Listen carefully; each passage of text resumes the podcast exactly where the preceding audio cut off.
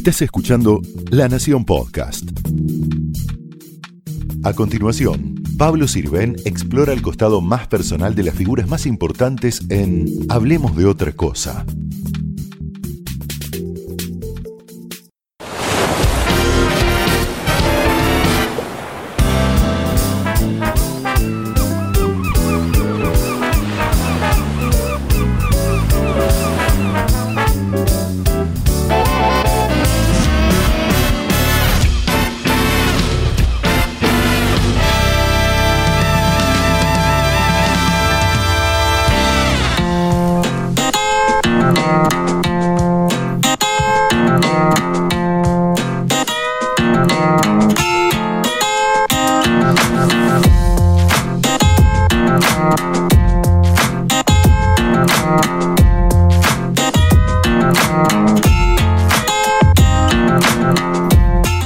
Gracias, Denise Pesana, Enrique Llamas de No, Madariaga. señora, vos. Un y placer. bueno, a- a- en esta sombra, que es otra de las particularidades ¿no? de Punta del Este, sol fuerte, pero te pones debajo de Buena una buena sombra. sombra Sí, estos pinos divinos. y la pasas bárbaro. Característicos de punta, ¿no? Sí, antes de, de empezar en la historia concreta, personal de ustedes, que ya lleva en Punta del Este 10 años que están radicados, años, ¿no? exacto. 10 años. 10 años. ¿Cuál sería, a ver, porque hay muchos argentinos que ahora están pensando, fantasean, cuál sería el kit de, para, para radicarse en, en Uruguay, en Punta del Este? ¿Qué, qué- qué- qué papeles, qué cosas necesitas? Ah, vos, vos decís que trámites. Trámites y también, bueno, Denise, fuera del aire me decías, ¿no? Hay cosas que tienen que ver con, con, con la psicología, con si te la bancás. ¿Qué Sí, cosas? además, primero tenés que poder mantenerte. No es fácil. Es muy caro acá. Uruguay, Es eso hay muy que caro decir. Uruguay. No y es ahora se vuelve más caro por todos los impuestos que se agregaron de la Argentina. ¿no? No es fácil conseguir trabajo. Yo siempre, muchas veces la gente me contacta con- por Facebook, me preguntan, primero asegura eso, que puedas mantenerte. Lo más importante es eso, que tengas un trabajo y que, y que puedas vivir de ese trabajo. Y digamos, más allá de, de los impuestos que se agregaron ahora de la Argentina, siempre fue más caro Punta del Este, ¿no? Sí, siempre fue más caro eh, como vida cotidiana, como munición de boca para la comer. comida también. La- claro. La comida es sí, cara. Sí, sí, sí, es lo que te digo, sí, para comer. Este, eso es más caro. Los impuestos son este, altos, pero son más baratos que allá. Allá, por ejemplo, si vos tenés 30 mil dólares, esto lo hemos escuchado de todos estos días, tenés que pagar impuestos. Claro, sí. Dos millones de pesos. Acá sos rico cuando tenés más de 500 mil dólares. Mira qué diferencia. Este, y, eso, y eso hace mucho a lo que tengas que pagar. Porque 30 mil pesos es la cucha del perro y, y un auto allá. Claro. Y 30.000 dólares. y, y ya sos rico en dólares. ¿Y qué, mm, qué trámites hay que hacer? Ustedes, por ejemplo, están radicados totalmente, es Sí. decir, Sí. pagan Sí, es impuestos que aquí. mucho, Claro. Pagamos impuestos aquí, pedimos la, la baja fiscal en Argentina. Tenemos la O sea, residencia acá. Porque tenemos la, primero tener una residencia transitoria. Sí. Que esa la dan rápido, ¿no? Sí, Mirá, más o ¿qué- menos ¿De qué depende? Bastante rápido. Sí, Tenés que presentar, rápido. no sé, certificado de antecedentes. Y una de las cosas que la gente piensa que se viene a vivir acá y cambia todo y sigue viviendo en Argentina, no es así. Tenés que vivir acá. Tenés que, yo recuerdo cuando estaba con la, tenía mi, mi residencia transitoria, en una oportunidad me llamaron para que demuestre que yo estaba viviendo acá. Con mi trabajo, el hecho de trabajar todos los días en la radio, pude demostrar fácilmente, pero es un, tenés que tener ingresos, tenés que tener, bueno, eh, Pagar, buenos pagar antecedentes. impuestos, más de seis meses de permanencia. Vivir acá, claro, seis meses y un día. Tenés que vivir Seis acá. meses. O ustedes tienen vivir en otro residencia, no ciudadanía, digamos. No, No, residencia, residencia. después de eso el segundo paso es la residencia oficial. Permanente. permanente. Entonces, este, ya eso te da, te da mayor tranquilidad. Algunos Igual, hasta, te- igual que tenés que mantener el tema de los seis meses, ¿no? Claro. Y algunos hasta te preguntan para hacerse la nacionalidad, ¿no? Sí, te preguntan. Tenés que vivir acá. ten- creo que son cinco años, me parece, no me acuerdo cuántos Son años. cinco años. Tenés que residir una cantidad de años para poder hacerte. Te dan cinco años y después de eso, a los entre tres y cinco años te dan el pasaporte uruguayo. O sea, ya estás desprendido desde todo punto de vista de Argentina, por ejemplo. Porque acá nosotros, si tenemos que viajar, viajamos con el pasaporte argentino. Porque la cédula la dan rápido acá. La cédula, La cédula sí, la cédula la dan rápido. Sí, sí, Incluso te dan una vivís. cédula en el consulado con tu domicilio en, con tu domicilio en Uruguay. ¿Por qué tomaron la decisión de venir a Punta del Este? Para mí fue, yo, yo lo seguía a Enrique. Mirá, este, primero en el trabajo. Nos remontamos al 2009. Nos remontamos al 2008, 2009. Estamos hablando de eh, casi recién iniciado el, eh, primer gobierno de Cristina Kirchner. Exacto, estaba Cristina Kirchner. Primero, mirá, baja el tono, mirá, este, pone un cambio menos. ¿Quién decía eso? Eso me lo decía el dueño de la radio, se trae y, y igual. Rivadavia. Vos hacías Radio- esta edición, Radio un Rivadavia. programa clásico. Radio Rivadavia. En, en el Canal 2 me pasó más o menos lo mismo. Este, bueno, hay que estar abierto, hay que ser dóciles. Dócil puede ser a los 20 años. Este, a los 70 no. a los 70 no. Y después de eso, este, me llamaban de algunas empresas y me decían, mira, no hay publicidad para vos porque nos llamó fulano y nos dijo Se empezó a ralear que lo la tuyo pauta. se acabó. Te empezó a leer la... Porque en, en esa época, eh, por ahí llamaban al anunciante, ¿no? Es decir, ojo, Claro. porque Sí, sí, no sí. vamos a ver con Claro, no, buenos no, ojos que No, les- pero decían directamente este. A Fue la época en que el Enrique kirchnerismo no. empezó a copar los medios. En, en esa época empezaron a copar todo, así, y a comprar medios. Claro. Y después Sí. fueron dueños. y arrancó ¿no? de- 678 ahí también. Exacto. Bueno, después de eso, nos robaron la casa. Y ese robo Vivíamos fue raro, ¿no? a 20 metros de la garita presidencial. En Olivos, o En sea, Olivos. de la residencia De presidencial. la residencia presidencial de Olivos. ¿Y ese robo cómo fue? Digamos, entraron, Nosotros estaban ustedes. Estábamos adentro y eh, eh, habíamos, se fue una persona y entramos y estábamos por salir. O sea que cerramos la puerta, pero no, no, no pusimos llave. Quedó la puerta cerrada. Y cuando estábamos apuntando hacia la puerta para salir, entran tres personas con gorritos. Eh, nada, cuando vi, primero pensé que era alguien de mi familia, miré bien para ver quién era y veo el arma en la mano y bueno, ahí me di cuenta e- que... ese fue un momento ¿Cuánto horrible. duró? Me gatillaron dos veces. No tenés mucha conciencia de lo que Claro. dura. No, no Es- tenés. Es como Pero una eternidad. Dura siglos, claro. Sí, dura Claro. siglos. Dura. Cuando me gatillaron, yo dije, esto se acabó. Después me volvieron a gatillar. Y ahí, perdón, roba... ah, eh, ¿se gatillaron otra vez? Me volvieron a gatillar y a partir de ese momento le dije, mira, ¿crees que yo te, te ayude a llevar la televisión? ¿Crees que yo te ayude a llevar esto? Esperá, no hagas así. No, no, no, no. Igual Se hay fueron- un... Perdóname. Me- nos encerraron, nos encerraron en, una, en un baño. Antes de eso la tuvieron a la hija de Denis con una tijera acá, como 20 minutos. ¿Que tenía cuántos años? Eh, 18, Diez- 17. 18 años. 17, porque estaba en el colegio todavía. Eh, en realidad hubo algo positivo de todo lo malo y es que cuando ellos entraron yo estaba cortando el teléfono de mi hermana, escucho, estaba hablando, yo le estaba diciendo a mi hermana me voy, chau, chau, me estaba despidiendo y mi hermana dice que escuchó que yo grité. Eh, yo eso no lo tengo registrado porque... no- eh, y ahí enseguida ella se comunica con la policía, o sea que se fueron porque ellos hicieron todo rápido porque sabían que alguien había escuchado. Eh, Ya, que me dijo, tira el teléfono que te mato, yo tiré el teléfono, todo, pero ellos eran conscientes de que Claro. posiblemente alguien hubiera escuchado lo que estaba Y ahí, pasando. y ahí vino la segunda parte. Este, salimos del, del baño y en una camioneta Toyota y en un auto Peugeot estaba toda mi casa. Justo, Pues tanto como tal justo- casa. no, no se llevaron los ladrillos, pero se llevaron todo lo que valía. Lo que podían se lo Muy llevaron. bien, lo que podían. Este, justo viene la policía. Y le dije, mire, en aquella camioneta va mi casa, ahí van, síganlos. Primero tenemos que elaborar un acta.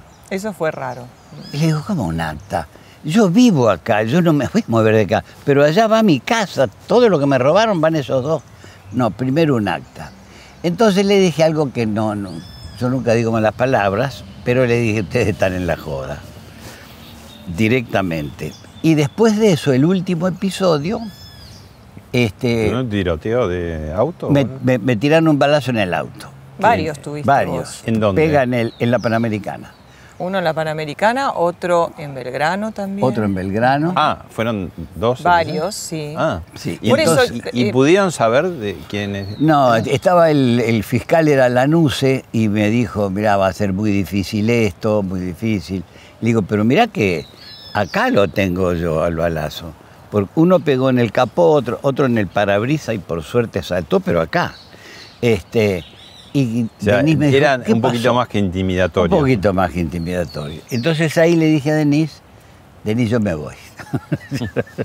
yo me voy, me voy acá y ella, gaucha, me dijo, bueno, te acompaño y nos vinimos. Igual ya, era demasiado eso. El robo a la casa al mes, una banda asesina al ingeniero Barrenechea y fue más o menos parecido a como, como actuaron en nuestra casa. Y después, bueno, nos llamaron para reconocer algunas cosas eh, que tenía la banda y aparentemente era la misma banda porque tenía cosas nuestras, la Ah, misma banda que asesinó al ingeniero. Tenía mi En revólver Acasuso. la banda, que un- era un recuerdo de mi papá. Y tenía un revólver y dice, con este, digo, con esto lo mataron al ingeniero. Sí, lo tenía la banda, tome su revólver. lo dejé ahí o en sea un que costado. investigaron, pero después de que mataron a una persona, ¿no? Tuvo que morir una Sí. persona para que pudieran encontrar a esa banda que aparentemente era, era una familia. ¿Y se acuerdan qué mes llegaron como para quedarse? Diciembre. Diciembre. Diciembre. A eso iba, ¿no? Es muy lindo llegar a Punta del Este en diciembre. Por suerte. ¿No? Si hubiera llegado en julio, creo que te abandono. claro. Me voy. Porque entraron como una suerte de vacaciones, Claro, ¿no? con gente. Sí, pero vacaciones con vacaciones este, Impuestas. Con, ¿eh? Sí, con, con- con carga en la espalda, ¿no? Claro. sí. Cierto que acá estás mejor en, en- en esa época. Que Sí, no todavía no había tantos temas de seguridad Claro, como ya, ya pero los hay. ac- ¿no? Acuérdate que dos Punta del Este. Una Punta del Este que es un paraíso. 11 meses al año. Y un mes de infierno. Eso lo dice ahora Que, él que porque cuando vienen los argentinos, los brasileños, los chilenos, ahí se acabó. No, pero ahora. Punta del Este ahora es, es, para mí, es mucho más linda que antes para vivir todo el año. Porque yo me acuerdo, mi primer año, el invierno, pero me quería morir, porque de repente era de tener un montón de actividades, bueno, pasó el verano y, y yo decía, ¿qué hago? No, no tenía qué hacer. Y quiero hacer un curso también, de ¿no? arte, quiero hacer Sí. todo, me tenía que ir a Montevideo, sí, pero son dos horas en auto a Montevideo, no puedes ir a Montevideo a hacer, no sé, cursos o cosas. para- diarios, ¿no? eh, al principio para mí fue muy difícil el invierno, no me acostumbraba al frío, eh, la casa donde vivíamos no estaba preparada para el frío tampoco. Después de a poquito nos fuimos acomodando al invierno de acá y de a poquito fue viniendo más gente, porque ahora vive mucha más gente en Punta del Este. Entonces el invierno ya no es Mucha como era gente. cuando nosotros llegamos y que la- no había La nadie. cantidad de argentinos, el anterior intendente a este, Antía, que este, hablando con él a gran, cinco años más o menos, y yo le dije, ¿cuántos argentinos acá hay? Me dijo, tengo registrados 16.000 argentinos. Estamos hablando de hace, De hace un montón, ¿no? seis años. por Y lo después menos. pasó que abrieron cantidad de colegios. Abrió cantidad. y- Bueno, hay un colegio aquí que tiene 600 alumnos argentinos. Eso significa que está la madre o el padre o los dos están acá. 600 alumnos. Es que argentinos hay en todos lados acá, to- durante el verano y durante el invierno también. Muchos argentinos que eligieron Punta del Este, argentinos que viven hace más de 20 años. Ustedes conducen Coincidencias, que ya tiene 10 años también, ¿o está por cumplir? Sí, 10 años. Es un programa de radio que, que iba por Colonia, está en Millennium. Es un programa eh, de noticias. Sí. Es un programa que conducen los dos y que me consta, porque me han llamado varias Te veces, Denis llamado. también produce. o sea, eh, el equipo está acá, presente. Sí. El equipo está acá presente. Falta Ale, falta nuestro operador falta el Alejandro, que es operador, un pero, divino. pero tocaste un tema muy delicado. Tengo que hacer la producción, tengo que hacer esto, tengo, Tengo que la hacer cosa, todo. tengo que hacer todo. Terrible es mi Cambiar vida. el tema. Te debe salir caro. Claro, Pablo, él duerme más que yo, cambiá porque de yo tengo tema, que Pablo. levantarme Claro, más vos tenés que temprano. antes llegar. Sí, Preguntame sí, me por mi salud, cualquier cosa. me consta, me consta. Eh, y, mm, y eso también los ata de alguna manera a la Argentina, porque están acá. Es un programa que ¿cuánto, cuánto dura? ¿Tres, tres Dos horas. Dos Dos horas. horas. No es Pero bueno, hay que meterle, ¿no? Entrevistas, noticias. Claro. O sea que los mantiene todo el tiempo muy eh, pendientes de- del mundo, pero también de la Argentina. Sí, porque además te llaman, te mandan mail, te explican, te llaman por teléfono, te dan datos, te cuentan. A veces colegas que no se animan a decirlo allá o no quieren decirlo allá y te llaman y dicen, mira, tengo esto, esto y esto. Este, y acá lo podés decir. Hay una historia, pobre Denise está cansada. Cuando yo empecé a trabajar acá, este, hablé con tres expresidentes. Primero que los expresidentes comen todos en la misma mesa. Claro, sí, sí, Sí. sí. Porque hemos estado en reuniones comiendo y estaban los tres en la mesa. Y le pregunté a Sanguinetti, Que lo conocés y haces nota con él, a Luis Lacalle y a Valle. Y le dije, En miren, la calle ven- Herrera, la anterior. La calle Herrera, el la calle- padre la del calle actual Herrera, presidente el padre electo. de, de- de la calle Pou. Y le dije, este, ¿cuáles son los límites acá? Porque allá en Buenos Aires cada vez... Y la más contundente fue la de la calle. Me dijo, mira, este, Enrique, mientras no llames a la subversión armada, puedes decir todo lo que quieras con responsabilidad. Todo. Y le digo, ¿todo? Todo. Y dije, Denise, ¿qué te parece? Nos Sí, hay- quedamos. eso es cierto, que hay mucha No, libertad. no, acá hay mucha. Nunca, nunca tuve un llamado, este, nunca una sugerencia de nada. Y, y ustedes también se meten con la política local. Sí, con respeto, porque no, no, no, no es nuestra No tiene el política. tono escandaloso que suele tener. sí, no, Pero además tocamos los temas gruesos de la Claro. política. No nos metemos en, en la cosita chica, porque es como eh, entrar este de sobresalto a una casa, ¿no? Igual al uruguayo le encanta estar informado de lo que pasa en Argentina. sí, muy informado. Porque siempre te, te comentan todo, es como que están todos mirando los canales de Argentina. Te Claro. ven a vos también, claro. Sí, están súper anoche casualmente nos súper comentaban. compenetrados con la realidad de Argentina. Bueno, les, les propongo ver un video y después lo charlamos. A ver. Queremos una prensa independiente del poder e independiente de los recursos que la atan al poder. Por eso, vamos a reorientar el presupuesto de publicidad del Estado bajo otros criterios. Queremos que dejen de servir a la propaganda del Estado para que pasen a servir al mejoramiento de la calidad educativa. No vamos a recortar esta cifra inmensa en su totalidad porque afectaría al movimiento empresarial de nuestros medios periodísticos, pero sí vamos a reorientarla. Queremos que los avisos que pague nuestro gobierno, en lugar de hacer propaganda, contribuyan a mejorar el proceso de aprendizaje de nuestros jóvenes, para que la matemática, la historia, la literatura, la física y las ciencias de nuestras currículas escolares puedan ser enseñadas de modo más eficaz y creativo, a través de contenidos que sean desarrollados y diseminados por la pauta publicitaria que se pone en marcha con los recursos del Estado. No queremos avisos pagos con dinero de todos para que elogien las bondades del gobierno de turno. Vamos a invertir. Vamos a invertir el presupuesto de publicidad oficial para publicar en los medios, avisos en los medios, que serán herramientas pedagógicas que nos ayuden a mejorar el rendimiento educativo de nuestros jóvenes en todo el país. El mensaje de apertura del presidente Alberto Fernández y el fragmento donde habla de la famosa, controvertida, polémica pauta oficial. ¿no? O sea que no van a financiar más esos programas que financiaban en el Canal 7, no van a financiar más eso. No Eso van a que- financiar más lo que hacen con C5N, todo eso no van a financiar. Me parece maravilloso que lo haga. Me parece a mí me parece que tiene que demostrar todo lo que Tiene dice. Alberto Fernández, porque a mí me cuesta mucho creerle, no le puedo creer, porque él era eh, eh, enemigo acérrimo de Cristina y de repente es el amigo y es el presidente y ella la vicepresidenta. Entonces, todo lo que diga, yo lo tomo, como decía mi abuela, con pinzas que me lo demuestre. Claro. Si es así, tiene la intención que lo demuestre, porque también veíamos... los hechos. Veíamos cuando se reunió con las automotrices, con todos los sindicalistas, todo lindo, todo bárbaro, se hizo el anuncio, va, a la tarde sácate impuesto. Eh, Ahí no- entonces, no, me parece que hay que vos- ver bien cómo... Vos lo, vos lo conocés, un periodista amigo nuestro que le dijo, ¿oíste? ¿Te acordás? ¿Oíste? ¿Eh? Y, y Del dicho al hecho. creo que no se dice eso.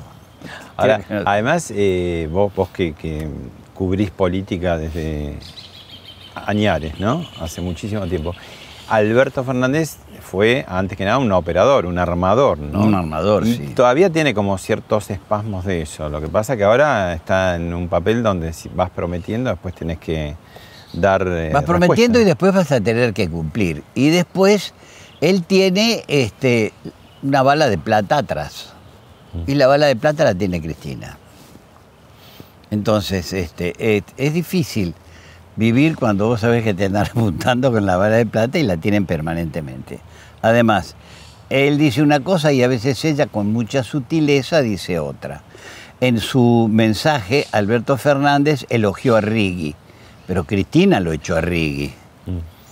Hizo varias críticas vedadas. Eh, hizo, digamos, hizo, a- hizo varias críticas Aparte del cristianismo. su- ¿no? sutiles, pero las hizo. Sutiles, pero las hizo. Y como Cristina no puede con su ADN, tarde o temprano se va a cobrar eso. No Yo puede creo que hay con que estar ADN. ate- con el peronismo siempre hay que estar atento a la hipocresía, ¿no?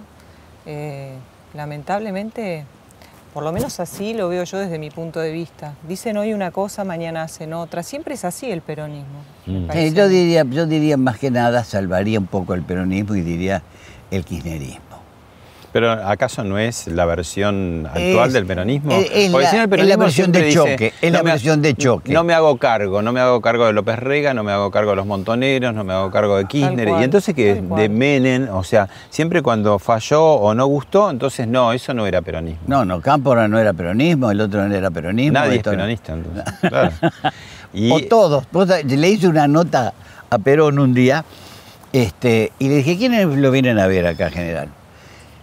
Y me dijo, vienen los radicales, vienen los peronistas, vienen los comunistas, vienen los sindicalistas, vienen los anarquistas. ¿Sabe quién no viene, Enrique? Argentinos no vienen acá. y, es lo, y es lo que está pasando un poco allá. Y eso que, esa definición que vos das del peronismo, que es, cuando vos se lo preguntás a ellos, dice, y es un movimiento. Que es una manera de escaparse y no contestarte nada, ¿no? Bueno, ahora un poco lo que decía también Perón en el 73, ¿no? Que decía que había comunistas, socialistas, radicales, y decían, ¿y peronistas? No, Ah, peronistas todos, somos sí. todos, ¿no? Sí. ¿No se convirtió un poco en, en el modo de hacer política en la Argentina? Sí, lo que pasa es que al peronismo le encanta el poder. Entonces, son los amigos de la silla. Si se sienta ahí Menem, si se sienta Pablo, si se sienta... Ellos son amigos de la silla. El que está arriba puede ser circunstancial, porque con Cámpora eran todos peronistas, con Menem eran todos peronistas, con, este, con Perón, ah, pues recontra peronistas, con Kirchner eran peronistas, pese a que en su discurso de apertura de las sesiones, su primer discurso ante la Cámara, no lo nombró a Perón. Y ella tampoco lo nombraba. No lo nombraban. Pero cuando les convino, ahí fueron todos peronistas. ¿Cómo está el periodismo hoy en día? ¿Cómo lo ven? Muy sectorizado. Cuesta, cuesta mucho en este momento este, que te reconozcan independencia. Cuesta mucho. Porque si tocas alguna espina te dicen, ah, mira, este es gorila, ah, mira, este es un zurdo, ah, mira, este es de la extrema derecha, ah, mira, este es neoliberal. Que además no sé qué quiere decir neoliberal, ¿sos liberal o no sos liberal? Punto. Este, y, y te catalogan, te etiquetan, y eso es muy malo. Pero el público también lo está demandando. Me parece que el público antes mm, tenía como más tolerancia a contenidos que Sí. por ahí no, no estaba tan de acuerdo. Ahora es capaz de apagar o Sí, de cambiar sí, de canal, ¿no? O sea, el tema de la, de la parcialidad me parece que parte de todos lados. No sé si las redes sociales, como ven ustedes, si aceleraron un poco ese Sí, proceso. está todo segmentado en realidad, ¿no? Es así. Uno va buscando lo que, lo que siente que lo identifica más. A mí me- da esa sensación. La gente te sigue porque se identifica. Eh, me da esa sensación. Claro, pero, más- pero se identifican con cada uno de esos sectores, ¿no? Este, este es medio zurdo, yo estoy con él. Este es tal cosa, yo estoy con él. Y van, van buscando lo que quieren escuchar, Pablo. Eso es dramático para mí en el periodismo. ¿Por qué no lees La Nación? Ah, porque no es lo que quiero escuchar. ¿Por qué no lees la... Ah, no es lo que quiero escuchar. Y página 12, Ah, no, eso sí me gusta porque eso es lo que quiero escuchar. Entonces escuchan y leen lo que quieren escuchar, lo que está de acuerdo a lo que ellos piensan, no a la realidad. La verdad deseada, la noticia deseada. La noticia. Bueno, ¿y ustedes se conocieron por las noticias?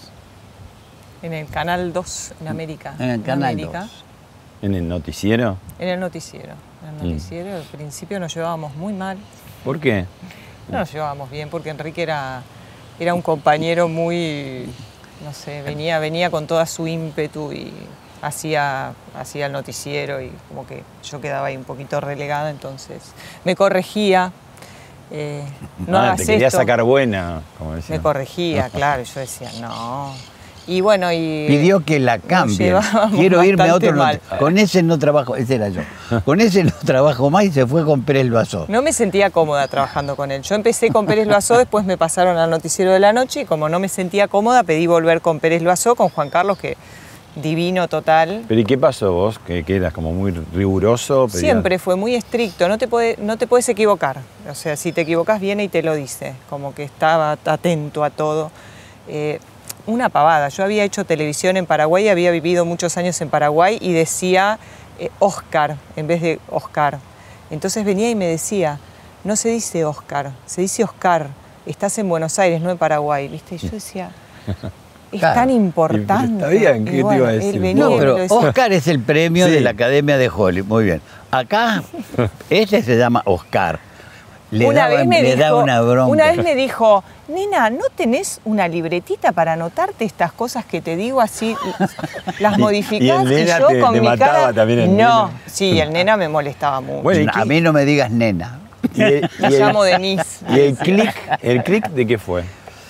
Cuando me fui al noticiero, se ve que me extrañó y pidió volver, entonces yo dije, no, no, no quiero volver, entonces me llamó y hablamos y me preguntó, ¿por, por qué no querés hacer el noticiero de la noche? Tiene más rating, no sé qué, bueno, por esto, esto, esto. Bueno, vamos a intentar cambiarlo, volví y empezó a cambiar. Ya estaba domado. Y claro, ahí lo domé. ¿Cómo es ese pase del rigor a mirarla con cariño? Profesional y humano, el orden dirás vos cuál. Este, Nunca me contó cuándo. No, este nunca- es un muy buen momento para. nunca, para nunca. Esto vale como una segunda declaración. Mira, este, la veía eh, con fuerza, la veía auténtica, la veía ino- inocente. No me conocía todavía. la- no, no, después, después fue. Claro, vos decías Pobrecito. esa carita angelical, ¿no? Claro, seguramente. los ojos, yo le, le hablaba de los ojos. En realidad le miraba las piernas, pero, pero los ojos, etcétera, era una cosa importante. Y, y bueno, empezó, empezó ahí a trabajar conmigo y salíamos a veces de- Sí, del cuando noticiero, volví- íbamos a comer, volvíamos. Hablaba salíamos. mucho de noticiero. Cuando ¿no? volví, no, ¿Eh? No. cuando volví, ¿No? cuando volví al noticiero, es como que él cambió un montón en, en su manera de ser. eh, y, y bueno, empezamos a conocernos un poco más y a escucharnos, porque también yo empecé a escucharlo y, veía todo un costado de cultura, de, no sé, un montón de cosas, de, caballerosidad. Empecé a ver el otro lado. Eh, yo estaba en ese momento divorciada, es como que mis amigos me presentaban gente, ay, mirá, que te voy a presentar un amigo. Y yo volvía a casa y decía, pero son todos unos tarados los hombres, no había uno Un Juicio moderado.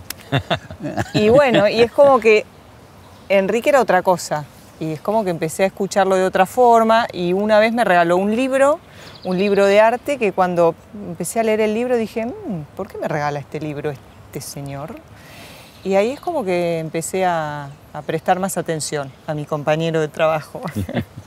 ¿Y cómo, cómo funciona, digamos? Y, a partir de ese momento me quedé callado yo y ella habla las 24 horas del día. ¿Y cuánto tardó, digamos, en declararse o quién se declaró? ¿Fue más o menos simultáneo? No, ¿Qué él nos medio que se declaraba todos los días, ya llegó un momento, no, en, en realidad siempre me decía que, no sé, me fui de vacaciones, por ejemplo. Eh, cuando volví me dice, me mira las rodillas y me dice, ay, est- estás más gorda. Ah, qué y lindo le digo, "Pero, piropo. ¿cómo te das cuenta? Te queda re lindo. Y le digo, ¿pero cómo te das cuenta que estoy más gorda? Por las rodillas. Yo le digo, mirá cómo me mira las rodillas. Se dio cuenta, yo me miraba las rodillas y decía, sí, estoy más gorda. Y están más gorditas las rodillas. Eh, ¿Cómo, ¿Cómo funcionó? Porque esto es mutuo, ¿no? Digo, ustedes se llevan 30, 30 años, ¿no? 30 30 años. ¿Hubo en algún momento decir, sí, me estoy enamorando, pero no sé si conviene esta cuestión de la edad? No, eso, eso lo tenía ella. Todo el tiempo. Yo también tenía miedo y decía, si, si algo me pasa, porque hay un momento que vos ves que estás por dar la curva, ¿no? Si algo me pasa y se enamora, ¿cómo va a quedar? Le, le haré daño. Y, y ella pensaba, este, lo peor, contalo vos. No, porque yo, eh, obviamente, tiene, mi papá tiene un par de años menos que él. Entonces mi, mi pensamiento era, no, no puedo estar con una persona que tiene la edad de mi padre. Entonces le decía, no, mira, esto no va a funcionar, mejor cortemos acá. Sí, tenés razón, me decía él, cortemos acá. Bueno, cortábamos. Después seguíamos trabajando juntos y todo bien. Pero claro, llegaba un momento en que yo ya no aguantaba más. Él, un caballero total, no decía nada. Entonces yo en un momento, nada, lo llamaba. Y le decía, bueno, te extraño. Y volvíamos. Y después de vuelta. Y así estuvimos un tiempo, ¿no? Que, que sí, que no, que sí, que no, que cuánto duraremos. Duraremos cinco años. ¿Y, después día- qué dijeron? Vivamos el día a día, que es como es la vida, dijo- ¿no? Un día Porque me preguntó mi mamá, me dice, pero vos sos feliz. Y le digo, la verdad que sí, ¿te hace feliz? Digo, sí, la verdad que disfruto un montón, estoy re contenta. Y me dice, se te ve re contenta. ¿Qué te importa si dura cinco? Y tu papá, Uno. que los papás, yo soy padre de cuatro hijas, que somos un poco siempre guardabosques, que tuvieras un pretendiente. Igual, no te olvides que yo ya estaba divorciada, con una hija. O sea, mi papá ya me veía de otra manera, no era la nena. Claro. Eh, Pero que fuera un pretendiente, hacía años digamos, de yo- su edad o un poco mayor que él, no, no, nunca tuvo me- mambo, digamos. Nunca me dijo nada, como tampoco nunca me dijo nada sobre mi ex marido. Y la única vez que me dijo algo fue cuando me divorcié. Ahí él me dio su opinión, la única vez que me dijo. Nunca, nunca me dijo ¿Qué, nada. qué te dijo? Si se puede saber? Si ¿De mi sirve, digo. exmarido? No, no, no. Te dijo algo que servía No, me para- dijo que estaba contento que había tomado una Ah. buena decisión. Y la presentación con los suegros fue. Yo ni me acuerdo, ¿cómo fue? Yo ni- En no, realidad mi madre fue la que me dijo, si sos feliz, disfrútalo, no importa si te dura un año, diez años, seis meses. No, a veces iba a buscarla y este, ¿con quién estás con tu papá? Invitarlos a comer. Y, y íbamos y comíamos juntos.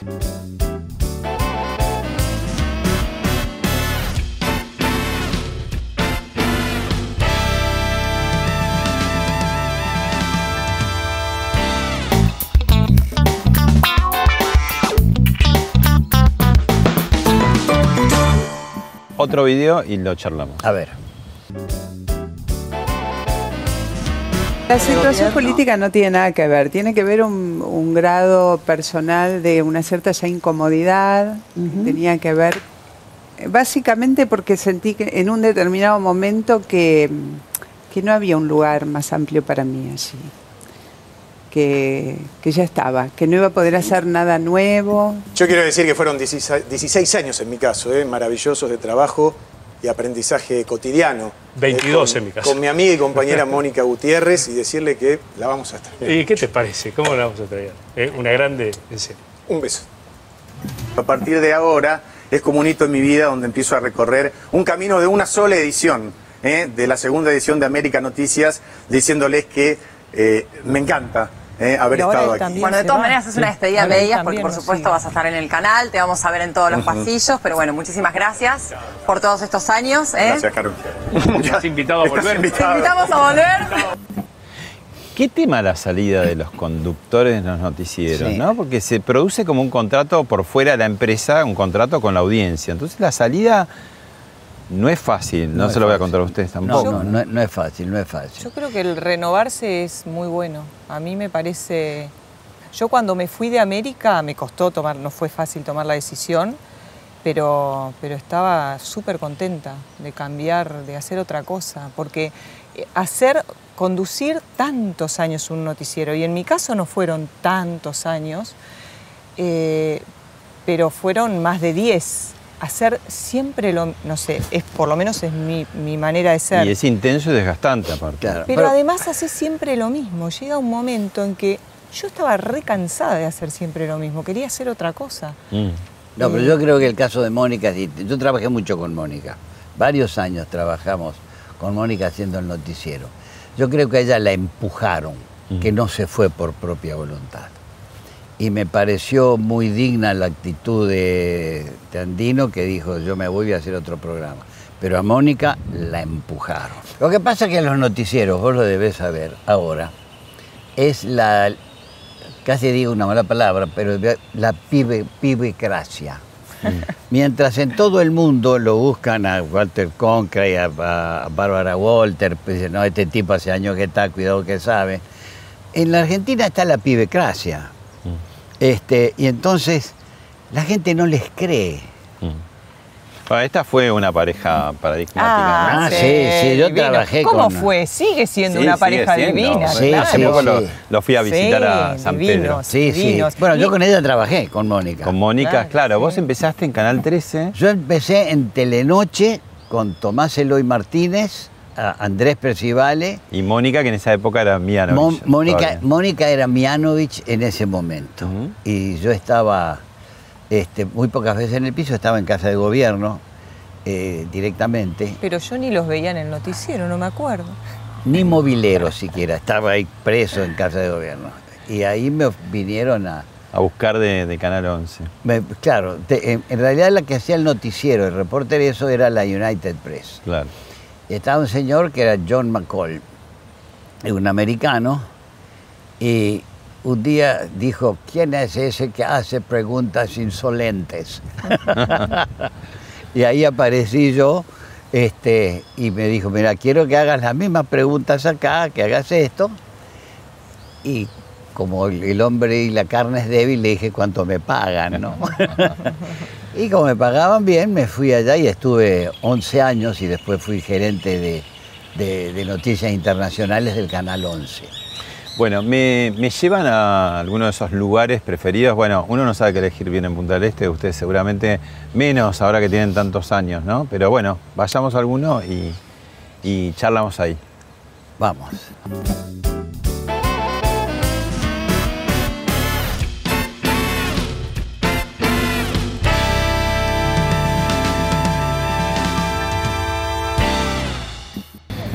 Bueno, y estamos en el que sería el puerto de Punta del Este. Sí. Este es el- ¿Puerto deportivo o qué?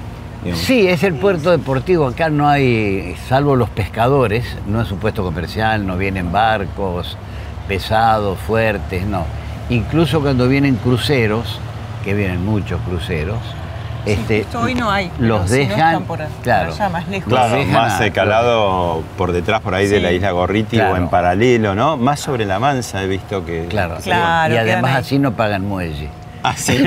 No, pero igual no podrían porque se quedarían no siempre. no. No pueden. No, no es muy profundo, digamos, ¿no? No, no es muy profundo. Ahora, ustedes dicen, eh, son barcos chicos. Hay algunos tremendos barcos. Sí, y a ¿no? veces vienen unos veleros divinos enormes. Bueno, este año se hizo de vuelta la Clipper Race, Mm. que es una, una regata que da la vuelta al mundo. Y ver todos esos veleros acá que se estacionaban todos acá en el puerto es una maravilla. Pero veleros con tripulaciones chinas, con tripulaciones Ah, divino. Está bien, de todos lados, ¿no? japonesas, de todos Sí. lados. No son barcos que solamente cruzan el Río de la Plata, sino que de pronto vienen de otros lados y, y No, algunos... sí, sí. se- Vienen de otros lados, salen de Londres y en, Ah, ¿de Lond- Londres? en Londres se concentran la todos. Clipper salió de Londres. Claro, todos los barcos de, de- del mundo. Bueno, vino, vino este ruso millonario que tenía hace tres o cuatro años, tenía su, su barco acá, cerquita, y tenía, se veía el helicóptero arriba. Ah, Era venía con todo. pequeño barco. Claro, este, este presidente de un club de, de fútbol. Y Ay, ahora no me acuerdo yo nunca un vi una cosa ruso. así. Bueno, estaba, estaba todo esto lleno de gente mirando el barco. Porque ese barco, era un, un- tenía otro adentro.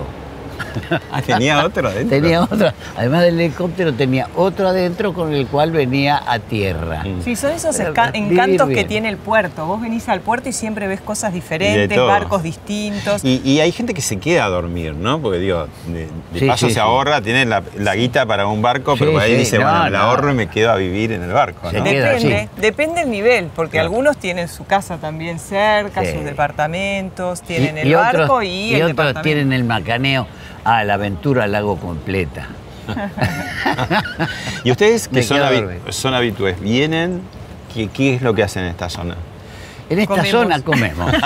Fundamentalmente, Sí. claro. Deporte no, nosotros no venimos a correr. No, no. Mucha gente viene y da toda la vuelta a la península, porque viste que acá ves toda la pasarela Sí. y das toda la vuelta, tardás una hora más o menos. Una hora en dar la caminando. vuelta de la mansa a la brava. Claro, y mucha gente hace eso. Bueno, y ustedes vienen a comer porque es un polo gastronómico que tiene varios Sí. Claro, restaurantes. tiene varios restaurantes, después Y es, fácil, está abierto todo el año. Sí. Y después lo que tiene, que también es, es muy lindo, es todos los mercaditos ahí que, que venden pescado fresco, ¿no? Así. Y que están los lobos marinos ahí muy expectantes, ¿no? Que les sí, tiren. que, que están muy bien alimentados. Hay, que cuidarse de los lobos, porque este invierno había un lobo, eh, cruzó la calle Cruzó- y estaba, ah, ¿se estaba salió? arriba de. Sí, salió se- y se se, fue a dormir arriba de un árbol, de un MG.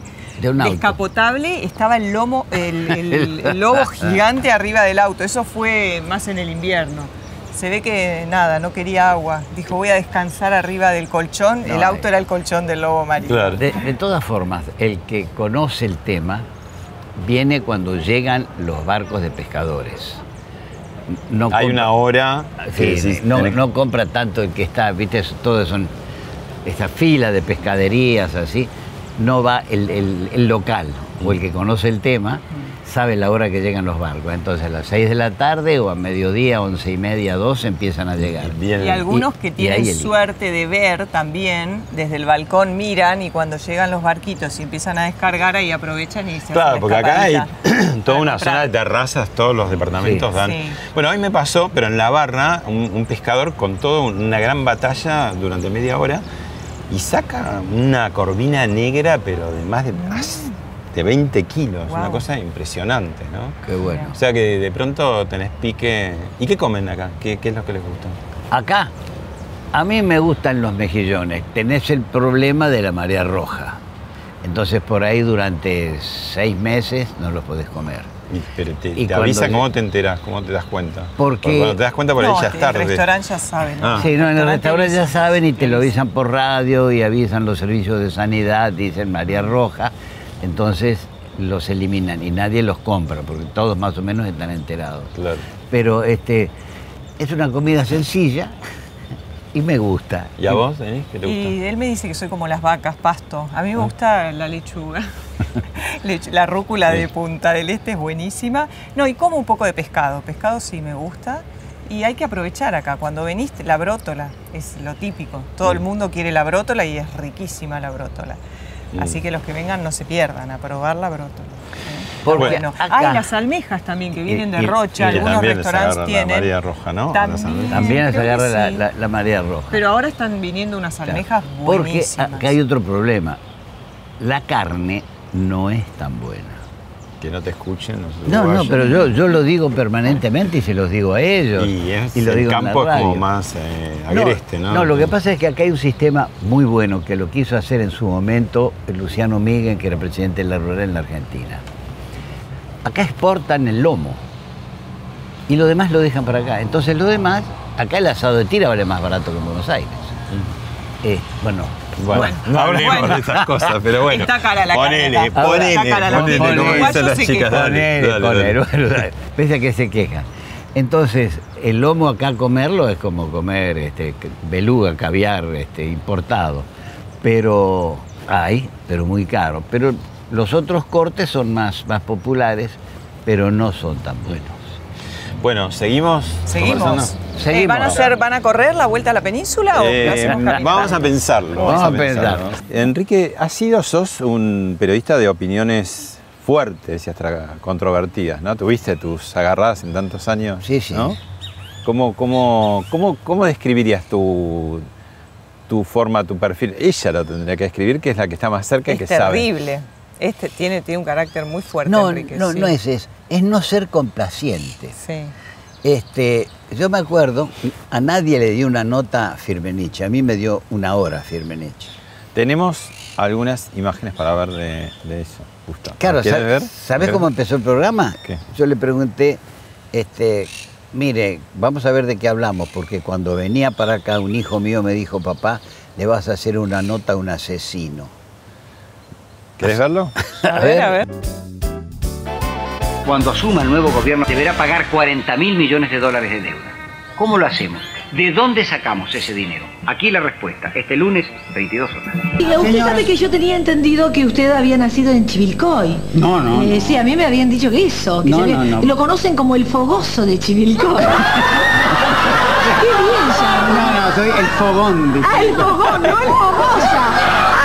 Indicaron mal. No, el fogón. Sí, después eh, una persona de acá del canal me dijo algo de que un mote en- encantador, eh, como muy simpático, se lo conoce como guanita. Guana, guanita. Eso. Ese fue un soplón. Un soplón, un soplón. Es, es real. ¿no? Algo le debe pasar a Guana, no a Guana, a Guanita, porque se, se recuerda. Esta noche vamos a estar con Mario Firmenich, que por primera vez entra a un estudio de televisión argentina. No hubo una orden mía a nadie, vos vas y, y matas a Villar. ¿Cómo? ¿Esto quiere decir que usted nunca ordenó una muerte? No, ¿Ninguna muerte ordenó? ninguna. Y, cuando alguien mataba, ¿qué les decía a usted? Que Estaba eh, la preocupación nuestra- Además de alegrarse, ¿qué decía? No, no, no sé, no en todos los casos me ha alegrado, no, no, tampoco así. Fuerte. Fuerte. Y, y después a Rojas, después de esa, mirá qué curioso, después de esa nota le hice este, un reportaje a, a Rojas, lo hice con, con Pinky, este, que duró como dos horas. Y también ahí le pregunté, ¿usted fusiló? ¿Volvería a fusilar? Por supuesto, me dijo. Qué sangre fría, almirante. Sí, sí, por supuesto. Si usted no sabe lo que era esa época. Lo que pasa es que no quiero ser complaciente. Este, hay periodistas, y vos lo sabés muy bien porque conocés mucho el oficio, que van a, lo miran así, lo miré así firme y le dije, ¿a, a qué se debe el éxito de su gestión? ¿Eh? Contésteme. Y hay muchos periodistas así, este, y no está cumpliendo su rol. Por eso cuando le haces una nota a un periodista, es- este es radical. Si le haces un radical, dicen, este es peronista. Este, te califica el de al lado. Pero también te peleaste con, no, no solamente con entrevistados políticos, sino con dueños de medios, empezando por Roberto Noble, el fundador de Clarín. Sí, sí. Con Daniel Vila, bueno, tienen episodios casi pugilísticos. Y no, con Julio Ramos no. No, con Julio no. Claro, con Julio yo trabajé en, en- en Clarín. Él, él estaba en el escritorio del lado. Claro. Este, y, y cuando me echaron de- de- de- del canal, Julio me llamó y me dijo, vení acá siempre vas a tener trabajo negrito. Y me mandó a, a Luis Beldi como emisario y empecé ahí. Pero este, sí, con Noble tuve una, una pelea. Era el más talentoso de los directores que conocí, él y Laíño. ¿Por qué te peleaste? Me peleé porque yo hice firmar un documento que fue el comunicado número uno de Campo de Mayo. Noble estaba en Alemania y dijo, este, acá no se publican anónimos ni panfletos, quiero el responsable. Entonces yo lo fui a buscar. Y uno de los responsables era Luce y le dije, ¿me firma esto? Porque esto está escrito por usted además. Y lo firmó. Y le dije, mire, esto es para consumo interno para que vean que yo no invento ni publico panfletos. Y me lo firmó y, y firmaron otros. Pero con esa condición. Con esa condición. se- Entonces se lo llevé a Noel y le dije, mire doctor, yo lo publico. Y le dije, yo di mi palabra que no se publicaba. Yo lo publico porque Clarín es mi hijo. Este, le digo, doctor, di mi palabra. Acá se publica. Le digo, bueno, ahora voy y renuncio. Y ahí apareció un hombre que se llamaba Cholo Peco El distribuidor de el diarios y distribuidor. revistas. Y me llamó y me dijo, pibe, ¿cuántos años tenés? Y yo dije, este prepotente, dije, 23.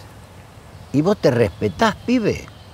Por supuesto que me respeto, ya, creyendo que me tomaba el pelo. Me dijo, ven y vamos a comer un bife conmigo. Y usted noble, si le publica esto al pibe, no le vendo el diario. Ahí empezó lo que fue mi amistad con él. Lógicamente pasó un tiempo este, y Noble me echó de una patada cuando pudo, me echó de una patada. Y a Vila le costó mucho tener que pagarme la indemnización. Yo nunca hice un juicio, nunca.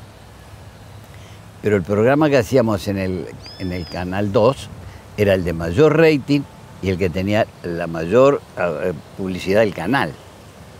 Y también apareció la pibe Cracia y me decían, vos no sos este, dócil, no, no, no decís esto. Juicio, pum, y con eso me compré la casa. Claro, que pues no acá. respetaron tu contrato. No ¿no? Vos- respetaron él tenía contrato. relación de dependencia y contrato, no respetaron ninguna de las dos cosas. Pero Nequian me dio las dos. Y yo le dije, Eduardo, con relación de dependencia ya está. "Mm, Mira que pueden venir tiempos difíciles, me dijo. O sea, zorro viejo. Me dijo, yo te voy a dar las dos, contrato y dependencia. Bueno, vimos recién imágenes de, de Enrique y tenemos también algunas viñetas de Uy. Denis. A ver. Toda la actualidad en la última edición de América Noticias. América es lo nuevo, lo mejor. Estamos en América, cambiamos en América. Septiembre con América, desde la televisión. Eso muestra lo que es, que es, eh, la expresidente Cristina Fernández. Si vos vas a entrar en un espacio en donde está ella, ella es la que manda. O sea, si no, si no te atenés a las reglas, la regla es, bueno, sabemos cómo era ella, con el dedito, ¿no? Cómo Sí. acusaba, elegía el dedito de Cristina en, en tantas conferencias la hemos visto, ¿no? clásico. Señalando con el dedito. Bueno, se convirtió Capaz en una dupla, Sí. ¿no? Y después nos fuimos a Radio Rivadavia. Esto era, claro, esto era en Rivadavia. Y esta es La de, esta era es de de antes. A ver, espera que tengo una foto acá. Esta, A esta. ver. Ah, no, esta es, esta es en París. Este es el Lido.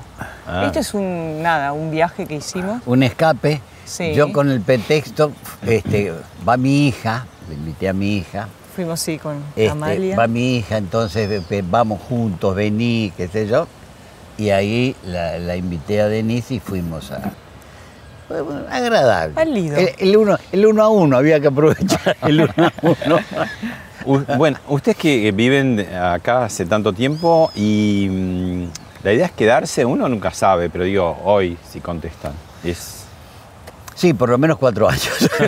un, un turno, Un turno presidencial más. Por lo menos hasta la próxima ¿Va por la ele- reelección? Por lo menos hasta la próxima Sí, elección. Sí, acá estamos muy bien y tenemos amigos uruguayos que adoramos y están todo el año viviendo acá con nosotros, así ¿Cómo que son los son uruguayos? amigos entrañables, divinos, Sí. divinos. De No entrada. son tan iguales a nosotros. De entrada son cortantes. Cuando se abren son los tipos más fenomenales del mundo. Como pasa con los provincianos en la Argentina, ¿viste el provinciano que te mira de costado y este porteño que viene a hacer acá? Y después cuando se abre es un tipo generoso. Eso pasa con la gente del Uruguay. A mí me ayudó generosa. mucho una, eh, en una comida en Buenos Aires, contamos en la comida que nos veníamos a vivir a Uruguay y yo en ese momento dije, no sabía que había una uruguaya en esa comida. Dije, ay no, lo único que me preocupa es que no tengo amigas en Uruguay, no sé cómo va a ser mi vida allá. Y me miró y me dijo, ay bueno, yo soy la primera. Y le digo, ¿y dónde vivís vos? En Punta del Este. Y bueno, ella, Pilar, eh, me ayudó muchísimo, me presentó otros amigos, gente divina, divina. Y así son los uruguayos, ¿no? Te, te ayudan, te dan una mano. La última. Eh, creo que vos lo dijiste. ¿Por qué se ahorran psicoanalistas acá? Él, Él. yo Yo no necesito. Yo me ahora psicoanalista, sí. Por, por catarsis. Por catarsis. Este, me voy con una bronca a veces a la radio, veo cómo mienten, veo las macanas, veo a, a Fernández que dice una cosa y después otra, Cristina que grita y te hace con el dedo. Este, Sufre ve- por los veía, pobres. veía la soberbia, la soberbia de algún macrista como Peña que también eh, te enseñaba con el dedo así, este, y llegaba a la radio y va, en vez de ir al psicoanalista, este, iba a la radio y decía, respetuosamente, pero decía todo lo que me parecía. Todo lo que me parecía. Si era soberbia, porque la soberbia es un pecado compartido entre Cristina y, y algunos de Macri. ¿eh? Claro. Es un pecado compartido. Pero también salir de la radio, en vez de hablar por Puyredón con todos los colectivos, salías y ves la mansa y eso también calma mucho las Sí, y, y- y no te, eh, te aplauden ni te insultan en la esquina. Importante. Eso es muy importante. Vean lo que dijiste, hijo, qué sé yo. Bien, negro, metele más fuerte todavía. Este, y, y eso desgasta, eso desgasta. Pero es- no hace bien. Es cierto lo que vos decís de ese condimento de, por ejemplo, a mí me hace bien los jardines, porque vos en, en la ciudad de Buenos Aires vas en el auto y ves gris, edificios, y acá vas en el auto, yo voy y vuelvo de mi casa viendo verde. Viendo jardines, viendo mucho pasto que me encanta. Y es cierto que eso te cambia, ¿no? Te, te cambia mucho. Mi hija siempre me decía, ay, pero mamá, estás en modo, no sé, yoga, ¿qué te pasa? Cada vez que volvía a Buenos Aires, me decía que estaba muy tranquila, Se que no me desaceleraron acá, digamos. Claro, Sí, te acá- cambia acá- mucho. Acá te serenas. Acá te, y después tenés ese respiro de, de la radio, esa catarsis de la radio. Salís limpio. Salís limpio, salís limpio y sabés que, que van a respetar lo que decís. Gracias, Denise. A Gracias, ustedes, Enrique. A vos, Pablo, Un vos. placer, un placer.